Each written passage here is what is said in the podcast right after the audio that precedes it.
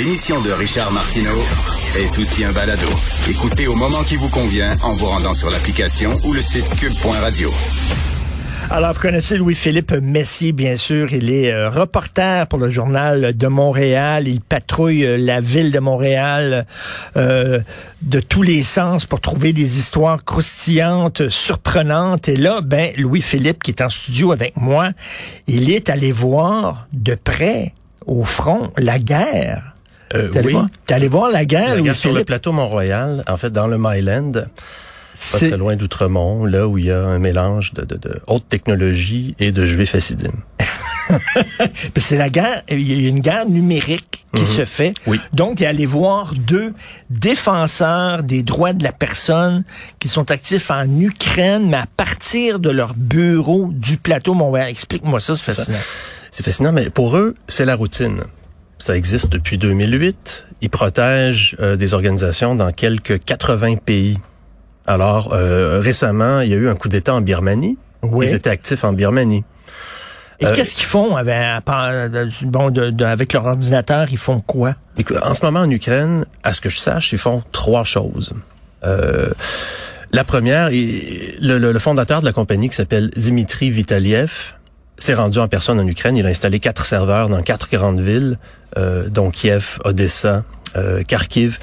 Et ce serveur-là permet euh, aux gens de la ville de communiquer entre eux par texto, même si leur ville est coupée du reste du monde. Ah, Alors que ouais. toi et moi, avec nos messageries, euh, si on est coupé du reste du monde, ça marche plus parce qu'il faut que nos messages transitent par un point central avant de te revenir. Et là, on est coupé alors que eux, donc ça permet une espèce de, de mini internet intra-urbain. Et ils ont installé donc un serveur. Si c'est détruit par un bombardement, ben c'est pas grave parce qu'ils vont avoir activé entre-temps un deuxième, un troisième, un quatrième serveur dans la ville. Et ça permet aux gens de se parler entre voisins, de se dire euh, les Russes sont arrivés à tel endroit, ils ont euh, Ben détruit oui. une bibliothèque au lance-roquettes. euh, nous, on est réfugiés là. Toi, où es-tu? Tu sais, la question qu'on se pose souvent par texto, c'est t'es où? Ben oui. Ben, c'est plus pertinent que jamais, je pense, en temps de guerre. T'es où? Euh, où il y a de la nourriture? Où il y a de l'eau? Est-ce que le corridor humanitaire est réellement sécuritaire? Les gens peuvent échanger là-dessus. Sinon, ce serait zéro Et communication. cet organisme-là, ça s'appelle comment? Euh, Equality. Et c'est quoi? C'est un organisme sans but lucratif ou? Mm, C'est une compagnie privée qui offre donc son service euh, de. Et là, j'en viens au deuxième, à la deuxième chose qu'ils font. Ils protègent des sites internet ukrainiens. Je ne suis pas un spécialiste de l'informatique, mais pour te, te résumer, là, ce qu'ils font, c'est que, par exemple, s'ils veulent protéger euh, Desjardins, par exemple, Desjardins, euh, une entreprise québécoise, ils pourraient créer un site de Desjardins, un site miroir. Ils vont tout télécharger et les pirates ne pour- sauront plus trouver le, le vrai site. Ils vont être Oh, orientés ouais. vers leur, leur- leur- oui, leur programme s'appelle Deflect, c'est-à-dire dévier. Alors ils font dévier le pirate vers eux-mêmes et là c'est eux la compagnie Deflect qui se font attaquer. Et ils sont habitués eux à se faire ils sont attaqués toute la journée par tout le monde. Hein? Alors ils sont habitués alors ils résistent aux attaques. Et là les pirates se cassent la tête ils comprennent pas mais pourquoi est-ce que Desjardins est imprenable comme ça? Et euh, donc ils offrent pour des compagnies euh, si c'est un ministère ou un syndicat ben ils vont faire payer leurs services peut-être au prix fort. Mais si on est un organisme humanitaire on peut leur demander le service gratuitement. Par exemple tu es un blogueur birman tu gagnes 2000 dollars par année t'as pas une scène mais t'es important Et les, Eux- autor- les autorités veulent attaquer Uh-huh. ton blog. Fait qu'eux autres vont pouvoir euh, détourner les attaques des autorités Exact. birmanes. exact et ton blog va rester C'est fou. Ben oui, c'est fou. Et euh, ce gars-là, Dimitri Vitaliev, dans ma chronique, j'en parle brièvement. Je le connais pas beaucoup. Il a grandi surtout en, euh, en Australie. Mais c'est un fils. Son père est ukrainien. Lui-même est né à Moscou. Et son père est un journaliste dissident de l'époque soviétique. Là, à la toute fin, juste avant que ça s'effondre, Ah oui. ils ont fui. Ils sont allés en Australie. Il a grandi là-bas. Et il s'est intéressé très tôt, on se demande pourquoi, à la question des, des droits humains. Et euh, le hasard a fait qu'il a rencontré une Québécoise. Il s'est retrouvé à Montréal l'année même où il lançait sa compagnie. Et euh, il s'est rendu compte que dans le monde, de- dans le milieu de l'humanitaire, ce qui manquait, c'était des, des cracks de l'informatique comme lui. Mais ouais. Il s'est rendu compte que les gouvernements, tu sais, on sait que les, les Russes notamment, la, la Corée du Nord, les dictateurs aiment beaucoup financer des espèces de d'écuries de pirates là, qui, qui s'en prennent à des sites. Et c'est surtout vrai pour des sites humanitaires, ou, ou, même il y en a d'autres qui sont peut-être plus controversés. L'organisation Black Lives Matter aux États-Unis était bien sûr la cible d'un paquet de pirates. Et à un certain moment, ils ont demandé l'aide de cette compagnie là sur le plateau Mont-Royal, qui, qui a dit d'accord. Et ils les ont pris comme clients. Alors là, c'était plus moyen. Il y avait plus moyen de fermer le site de Black Lives Matter. Donc, la guerre se joue aussi dans, oui. dans, dans l'espace numérique. Là. Oui. C'est les guerres donc, du 21e siècle. Donc, là. dans ce petit bureau très tranquille où je suis arrivé, l'autre fois avec des, du soleil, des plantes, euh, on m'a fait un petit café, on s'est assis, on rigolait. C'était le calme. Mais la guerre se mène là aussi. Et ces deux gars-là, là, je dis deux parce qu'il y, y, a Dimitri dont je t'ai parlé, il y a aussi Michel Lambert, lui qu'on on connaît plus au Québec parce qu'il était à la tête euh, du magazine L'Alternative. Oui. Un magazine, oui. je pourrais dire comme alter mondialiste, là, très connu. Ben oui. Et comme par hasard, c'est lui maintenant qui se joint à l'autre et c'est eux qui décident quels organismes internationaux méritent d'être protégés gratuitement et quels clients ben, doivent payer.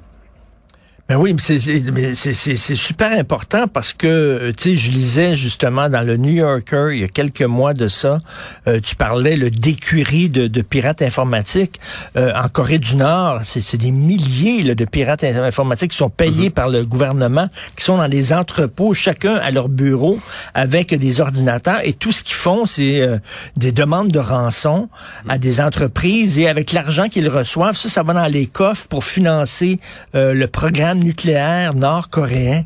Voilà. C'est fou. c'est complètement fou.